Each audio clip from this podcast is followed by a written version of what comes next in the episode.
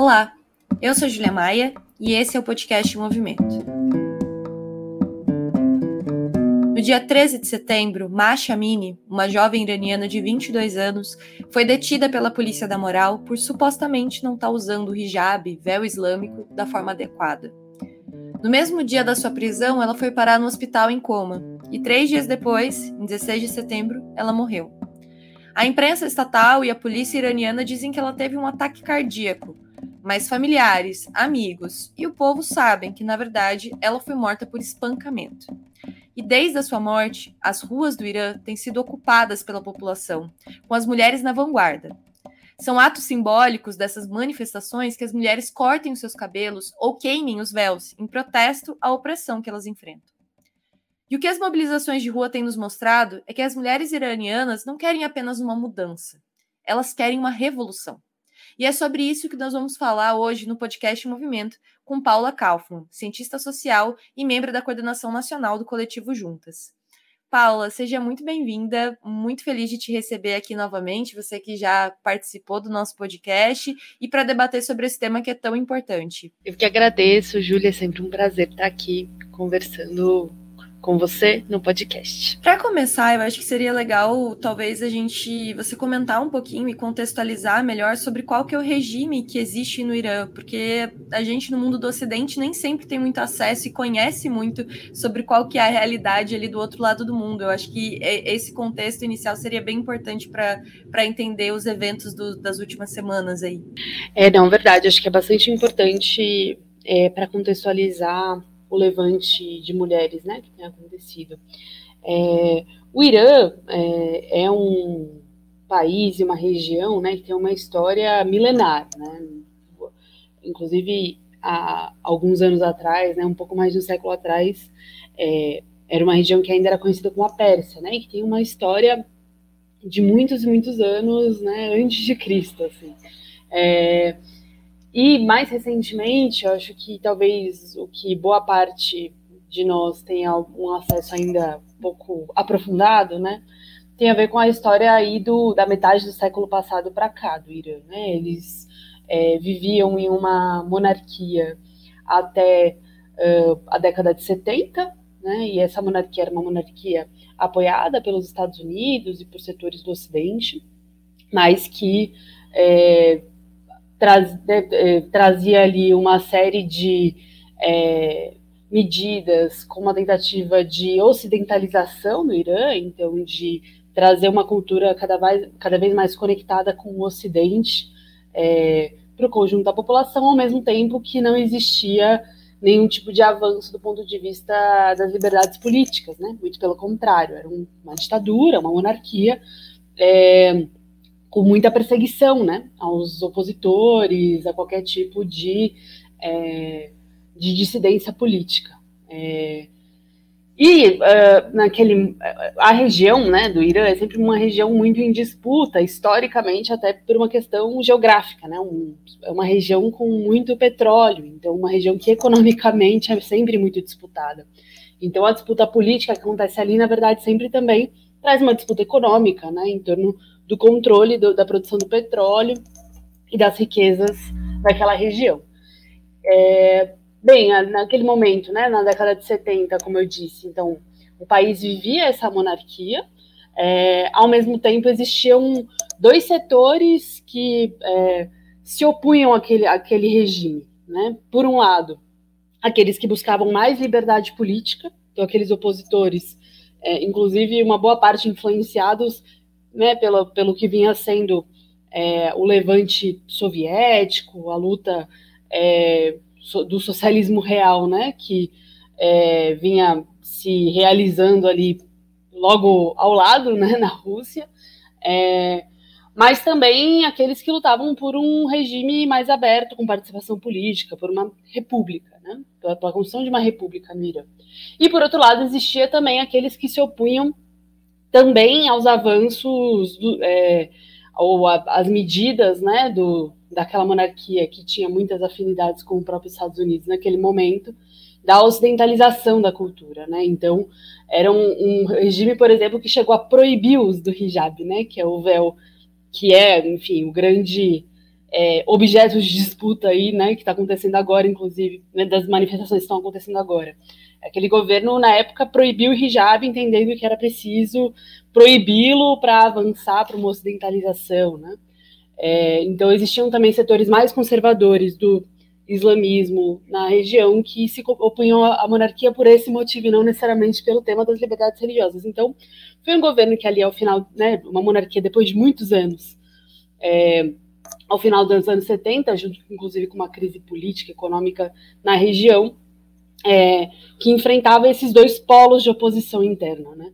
E nesse é, nesse bojo, enfim, nesse cenário, é, existiu uma, uma, mobilização muito forte em 78, 79, que derrubou essa monarquia, né? derrubou é, a monarquia que existia até então e, a, e estabeleceu um processo eleitoral que fundou uma nova república no Irã.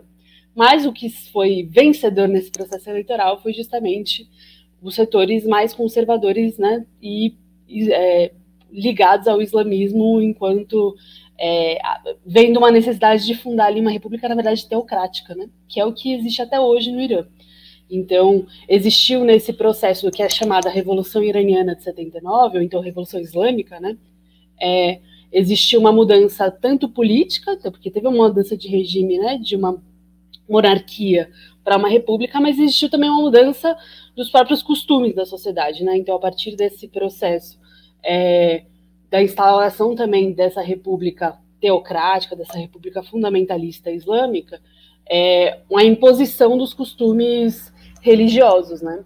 Entre eles, o próprio, a obrigatoriedade do próprio uso do hijab, que é esse véu que as mulheres islâmicas é, muitas vezes usam, mas também uma série de outras medidas de costumes, né? Então, a proibição do consumo de álcool, a proibição de qualquer tipo de consumo de cultura ocidentalizada, que na época já era muito difundida na sociedade, justamente, né, por aquele processo que eu falei anteriormente de ocidentalização da cultura, é, a proibição de festas, a proibição de jogos, de baralho, enfim, uma série de é, mudanças muito drásticas, né, para uma população que vinha vivendo uma experiência muito distinta, né.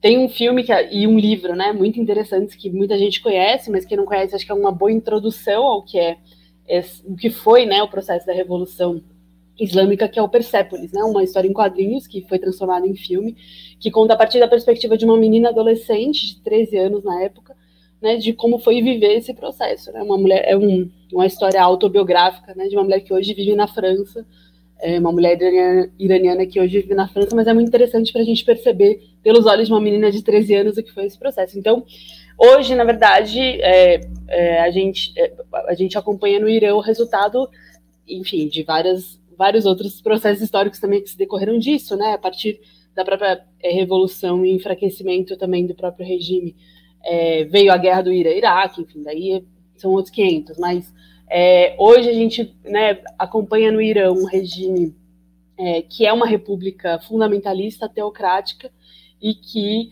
é, impõe essa série de costumes baseados no Islã, como o Islã, como se o Islã fosse uma lei, né, para o conjunto da sociedade e não uma religião que pode ser seguida ou não por alguns setores, né, ou por aqueles que assim escolhem. E tem uma coisa muito curiosa no que você falou, que eu acho que é talvez uma um, um preconceito no sentido de uma ideia que as pessoas têm que é um pouco difundida de que as coisas sempre foram assim, né? Quando a gente pensa no Oriente Médio, ah, o Oriente Médio é tudo assim mesmo, tem a religião islâmica, as pessoas não têm liberdade, e é isso. E o Irã, é, a história que você conta mostra que, na verdade, não, né? Era um, é um lugar que de fato, os direitos políticos sempre foram muito restritos, mas que passou por um processo de ampliação de liberdades de outros tipos, né? Inclusive, se a gente for pesquisar no Google fotos do Irã na década de 70, você vai ver mulheres de calça, de cabelo curto, assim, cenas que não que hoje parecem inimagináveis numa distância de tempo muito pequena, né? Tipo, são poucos anos que diferenciam, que distanciam um período do outro. E faz a gente questionar se esse elemento é, de opressão das mulheres no Irã é um elemento cultural, ou seja, que existe desde sempre e de uma certa forma algo que a gente precisa. É porque quando entra num debate cultural é uma coisa muito mais complexa, né? Até você comentou, ah, existia uma monarquia que de uma certa forma é, tentava ampliar as liberdades, porque tinha um alinhamento com os nossos valores ocidentais, mas que proibia o uso do hijab. Então, uma pessoa que quisesse usar o hijab, que é algo que tem a ver com a sua, com a sua religião, era proibida também de manifestar aquilo, né? Então, o debate cultural entra num terreno muito difícil e até queria te perguntar sobre isso, como que a gente consegue, é, estando no Ocidente, né, de fora, assistir esse processo, ser parte dele e de uma certa forma impulsionar e ajudar a luta dessas mulheres que, é, independente do debate cultural que a gente faz, vivem uma situação de opressão, de fato, porque não tem liberdade de escolha se querem ou não querem, se devem ou não devem fazer, enfim, sem ao mesmo tempo trazer uma moral normativa ocidental de como as coisas devem ser, né? De como o que é o certo e o que é o errado. É, não, acho que essa é uma questão de um bilhão de dólares, né? Porque talvez seja o grande debate da antropologia no último período. Mas acho que é muito importante a gente ter como uma régua a, o quanto essas mulheres, na verdade, estão lutando pelo direito de poderem escolher, né? Você estava dizendo, né, sobre esse tema e retomando o que a gente conversou na pergunta anterior, né, sobre a, o, como foi a proibição do hijab no próprio Irã, mas a gente tem uma, um exemplo super recente, por exemplo, na França, né? Há poucos anos atrás, criou uma polêmica internacional em torno de uma lei, né? Que foi estabelecida na França, proibindo o uso do hijab, por exemplo, nas escolas, né? É, seria levar é, a laicidade para um extremo que, na verdade, é o cerceamento da liberdade religiosa, né? Então, a nossa defesa tem que ser justamente pela... É, pela garantia da liberdade dessas mulheres, dessas pessoas, né, da população iraniana, mas enfim, que também acho que se enquadra em outras, é, em, em, outros contextos também, por exercerem a sua, é, né, a sua é, liberdade religiosa. Acho que é muito interessante, tenho acompanhado para tentar. Existe uma dificuldade muito grande a gente conseguir acompanhar fato a fato o que está acontecendo no Irã, né? Porque existe, é isso, é uma na prática, é um, um regime de quatro décadas, e que na prática é uma ditadura, que não tem, tem perseguição a opositores e tudo mais. É importante a gente saber disso. E que tem um controle muito grande da sua própria mídia, não, tem um controle muito grande sobre a imprensa internacional, então não tem imprensa internacional conseguido praticamente cobrir nada. Tudo que a gente sabe do que acontece nos protestos são de alguns, algumas poucas meninas que conseguem é, divulgar na internet, mas existe também uma, agora um cerceamento da própria internet, então o governo derrubou a internet do país, tá? elas estão de, dependendo de algumas solidariedades internacionais, de, enfim, internet por satélite, coisas desse tipo. É, então existe muita dificuldade de a gente conseguir acompanhar o detalhe do que está acontecendo, né? Tem muito pouca a, a, gente tem pouco, muito pouca precisão, por exemplo, do dado de quantas meninas já foram mortas. A gente sabe que são mais de 40 já a notícia, mas não se sabe com precisão quantas são. É, então, acho que existe, primeiro, uma importância e uma necessidade de que nós, né, militantes, organizações, coletivos que estão é, aqui no Brasil e em diversos outros países, de darem visibilidade para essa luta tão fundamental né, é, que tem acontecido no Irã, é, e prestar nossa solidariedade internacional, sabendo das limitações né, que o próprio regime iraniano impõe a que essa solidariedade chegue até elas, mas sabendo que a nossa luta deve ser pela liberdade das mulheres. Né? A gente sabe que, é, na prática, o que o regime iraniano faz é se utilizar e instrumentalizar a religião para, na verdade, impor um controle sobre as mulheres, né? E principalmente sobre as mulheres, não só sobre elas, mas principalmente sobre as mulheres, né? A polícia da moral, a polícia da, é, da moralidade, né? Como eles chamam lá no Irã, que é essa que prendeu a marcha, né? É, em setembro, é uma polícia que na prática serve para é, para vigiar essas mulheres, vigiar em especial o comportamento, a conduta, a vestimenta, o véu dessas mulheres, né? Então, é, na prática, é um, um regime que é né, teocrático, fundamentalista, mas é um regime masculino e patriarcal, né? E que faz é, uso, né? Instrumentaliza a religião, instrumentaliza a fé para, na verdade, controlar essas mulheres. Né? Sim, e, e, uma coisa que você comentou que eu também achei é, surreal quando eu fui pesquisar um pouquinho para pensar o episódio de hoje, foi sobre esse número, né? Estão tendo protestos enormes e num estado que é extremamente repressivo. Então, aqui no Brasil, que é em teoria uma democracia, né? Nós, na prática, somos uma democracia, temos a liberdade de nos manifestar, mas ainda assim a gente sabe que existe muita repressão policial, né? É, e que muita gente se machuca e que, né, sempre acontece isso. É, imaginei, né? Bom, deve ter um grande número de pessoas também feridas, mortas nos atos no Irã. E você vai pesquisar dados e não existe. A imprensa estatal diz que não tem nenhum ferido, nenhum morto, nada aconteceu. É, se você for pegar dado de ONGs que atuam na região, diz que são mais de 200 pessoas entre mortos e feridos, mais de 20 crianças no meio desse, desse número também. Então, é muito difícil é, o debate político, porque o acesso à informação também é cerceado, né? E se você puder comentar um pouquinho também disso, assim, ainda que faltem os dados sobre como que o governo tem lidado com essas manifestações que é, não estão se restringindo também somente às mulheres, né? São um, um, é um processo de luta que está se espalhando de fato por toda a sociedade iraniana. Total, assim, a, é, é, muito primeiro isso, assim, sobre o tema dos dados, né? É muito angustiante, né? A gente perceber essa dificuldade. Por exemplo, essas próprias ONGs, elas, elas próprias têm muita dificuldade de conseguir atuar no Irã, porque o governo cria uma série de é, também de é, desconfianças sobre a atuação das ONGs de direitos humanos, enfim, então é, ninguém consegue acessar, né? Essas, mas o que a gente sabe é que são protestos que atingiram já mais de 80 cidades ele, né, o Irã é um, é um, país muito populoso, né? Acho que mais de 90 mil milhões, desculpa, de, é, mais de 90 milhões de, de habitantes. É, e na verdade, os protestos começaram, não foram na capital, começaram no norte do país. Isso é muito impressionante, né? Em geral, a gente vê esses movimentos começando sempre nas grandes capitais. É, e ela, são movimentos são muito impulsionados por mulheres jovens, meninas jovens, e que mostra muito possivelmente uma mudança importante na sociedade iraniana para o próximo período, né? São meninas que nasceram e viveram nesse regime desde sempre, mas que ainda assim têm um, um perfil de contestação muito importante e que são a ponta de lança, mas que, ah, como você disse muito bem, arrastam um conjunto de outros é, agentes né, políticos da sociedade. Então, Acho que também tem, tem muito aquele movimento de que os homens vão apoiar suas mulheres, ou vão apoiar suas filhas, ou os irmãos vão com as irmãs nos protestos, porque é uma indignação que se alastrou, assim, né, como pólvora mesmo na sociedade. Então, acho interessante a gente perceber que hoje as mulheres são talvez um dos, pior, um, um dos principais é, perigos para o regime iraniano, né? Não são os inimigos externos, né? Não são as guerras externas, não são os grandes rivais, né? De décadas aí é, que o Irã constrói na geopolítica internacional. Hoje, talvez a gente possa dizer que hoje o grande perigo para o regime iraniano são essas mulheres, né?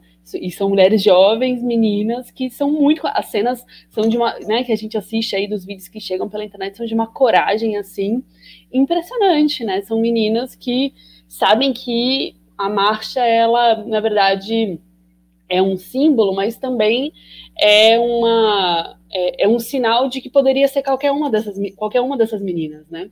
E isso as move para uma radicalidade muito impressionante, né? Então as cenas das fogueiras com hijab que que, que é, tem sido né, mostradas aí nos, nas manifestações, é, as cenas de outras meninas cortando os cabelos em cima do túmulo de meninas sendo enterradas, assim, é de um, é de um impacto e de uma afronta ao regime muito impressionantes, né? E que acho que mostra algo que a gente vem né, no Coletivo Juntas também, na nossa organização no Mês Fronteira há bastante tempo, como as mulheres são um sujeito político nessa é, nesse momento da história muito importante, né? Um sujeito político que muitas vezes é, disparado por pautas que nos atingem mais diretamente, porque somos nós as primeiras que sofrem, né? As, é, os cerceamentos e tudo mais, como foi no próprio Irã, mas também são justamente impulsionadas por isso é, iniciam processos muito profundos de mudança política na sociedade, né? É, às vezes nem processos que nem são processos que se concretizam depois, vamos dizer assim, mas sem dúvida são muito importantes, né? No próprio Brasil a gente viu uma série de movimentos em que as mulheres foram a ponta de lança é, dessas lutas, mas internacionalmente isso tem acontecido na última década com muita força, né? Então eu acho que talvez o que esse momento que o Irã atravessa nos mostre é que, primeiro, a gente tem a necessidade de é, apoiar e ter a maior solidariedade possível com as mulheres iranianas que estão tendo uma coragem impressionante, assim, e que estão né, peitando mesmo um regime de décadas de muita opressão, é, mas também a necessidade de nos inspirar nelas, né, não só de ter solidariedade, mas nos inspirar nessa coragem para é, saber que também a, a gente precisa beber dessa coragem para enfrentar todo tipo de ataque aos nossos direitos. Até porque o que nos une está muito mais perto daquilo que nos separa, né? Eu tenho pensado muito sobre isso quando a gente fala sobre direito das mulheres. É, enfim, trazendo até uma anedota meio pessoal, eu comecei a assistir a série Handmaid's Tale. E é, é foda quando você começa a discutir mais sobre isso, de que, claro, nós estamos longe, se a gente for parar para pensar em elementos constitucionais, de leis, de estrutura política, a gente está longe de viver um Irã ou uma sociedade distópica. A gente ainda está longe aqui no nosso país, por exemplo. Mas existem elementos discursivos, ideológicos, que estão presentes em todos esses lugares, que têm a ver com o lugar da mulher, o debate sobre a reprodução, que é algo que a gente fala há muito tempo, né? Que enquanto juntas a gente se posiciona de quando a gente fala sobre a descriminalização do aborto, a legalização do aborto, isso não é um tema lateral, porque isso tem a ver com uma estrutura de controle sobre nós e com uma destinação do, do para que serve a nossa vida, que é muito colocada e que tem uma pauta de fundo moral, ideológica, religiosa é, e que se a gente não se mobiliza, se a gente não luta, se a gente não bebe dessa radicalidade, de fato pode nos soterrar em algum momento, porque existe um projeto, existem Damares aí da vida que tem um projeto para as mulheres do Brasil que não é o que, o que nós queremos, né? Então eu, eu super tô contigo assim na importância da gente aprender, né? Apoiar e também aprender e, e, e usar dessa força dessas mulheres no Irã para pensar como que a gente aqui também consegue construir esse tipo de luta. E uma última coisa que eu queria comentar contigo é sobre a ampliação da pauta, né? Porque aqui no Brasil a gente já viveu isso também, de como as mulheres vão às ruas para defender uma pauta que tem muito a ver com a sua vida, com a sua existência, com as suas condições de, de resistência, inclusive, é, e como isso às vezes acaba se ampliando e virando uma luta social mais geral. E a sensação que eu tenho é de que isso está acontecendo no Irã, né? Que houve um assassinato de uma mulher é, por uma política é, opressiva às mulheres, que as mulheres são obrigadas a vestir o hijab, que as mulheres né, têm uma série de, de, de leis que, que regem a forma como uma mulher pode sair na sociedade, né, ou até mesmo dentro de casa, como ela pode viver, mas de que essa, essa indignação com o assassinato dela está tomando uma proporção de uma indignação com o regime como um todo, de um regime que é despótico, de um regime que não respeita os direitos humanos. É, então, eu queria encerrar com essa pergunta para você: será que a gente está vendo uma possível revolução em andamento e não só é, manifestações e não só um processo de levante das mulheres, mas talvez uma revolução no Irã? É, eu, eu acho que é muito importante, né, isso que você que você trouxe, Júlia. Primeiro, assim, acho que, claro que é, pode ser um pouco, é, como se diz, um pouco é, prematuro a gente dizer que sim, estamos vendo uma revolução, mas eu acho que com certeza a gente está vendo é, um é, um movimento que aponta para esse caminho. Se ela, ele vai se realizar agora ou daqui a alguns anos, acho que né, não temos como prever. Mas sem dúvida, eu acho que existe um questionamento muito para além né, do, de, de uma pergunta central de que é por que matar o Macha e a indignação em torno dessa morte. Mas é um questionamento ao conjunto do regime, como você muito bem disse. Tanto que as duas principais palavras de ordem que surgem nos protestos é morte ao ditador então, é um. É, e é uma palavra de ordem muito radical, né? E contra o principal representante desse regime. E a, a outra, e que se tornou bastante simbólica de todo o movimento, é mulher, vida e liberdade. Ou seja, sim, queremos o direito de sermos mulheres, mas queremos direito à nossa vida e viver a nossa vida com liberdade. E é uma reivindicação de liberdade não só para nós mesmas ou para elas próprias, né, no caso, mas liberdade para o conjunto do povo iraniano, né? Então, sem dúvida, é, eu acho que essa semente está presente, né? Se ela vai conseguir se resolver agora, depender né, das é, condições e das forças que o próprio movimento vai ter de dobrar o regime iraniano ou não, é, temos que acompanhar, né? Sem dúvida. E, e, assim, a falta de informações também nos dificultam ter essa leitura, mas sem dúvida, acho que os elementos para esse questionamento estão muito presentes e a revolta e a indignação do conjunto da população é, demonstram que esse caminho está aberto, né? Eu estava lendo, enfim, os textos de alguns analistas também, e uma coisa que eu achei bem interessante, disse rapidamente antes, mas que acho que é interessante trazer de volta é, é existe um processo muito forte de mudança, de avanço de consciência, de mudança, não é só avanço de consciência, né, mas de questionamento, né, do, do, regime e que ele não é de hoje, não veio de agora, a partir da morte da marcha, mas ele acontece há muitos anos. Só que ele é silencioso, porque o regime é um regime muito repressor e que não permite que essas vozes sejam ouvidas mas que isso se demonstra nessas, nessas manifestações, né? A força que elas tido, o apoio que elas tido demonstram que existe é, um questionamento muito profundo há bastante tempo e que é muito representado por essas meninas jovens, que muitas delas né, viveram, nasceram nessa República Islâmica já, mas que é, tem um processo de questionamento muito grande, muito forte, inclusive de famílias que é, muitas dessas meninas são filhas das mulheres que existiram na Revolução Islâmica, né?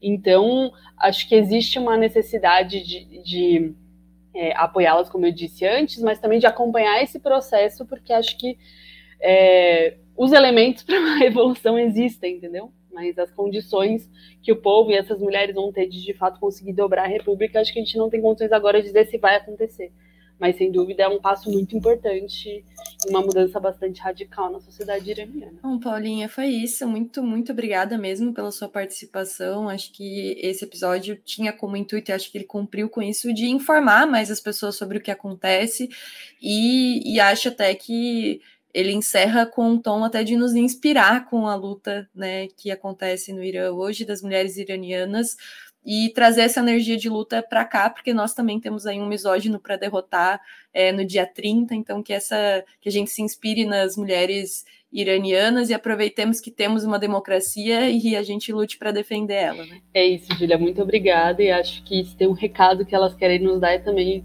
os perigos de misturar o Estado com a religião, né? Então, sem dúvida, esse é um desafio que a gente vai né, tá encarando há algum tempo e uh, tenho certeza que a nossa inspiração na luta das iranianas vai nos dar força para resistir às tentativas aí de cerceamento dos nossos direitos. Obrigadão, foi um ótimo papo. O podcast Movimento é uma iniciativa da revista Movimento e do Movimento Esquerda Socialista. Nos acompanhe também pelo site movimentorevista.com.br. A trilha sonora é de Alex Maia e a edição de áudio da Zap Multimídia.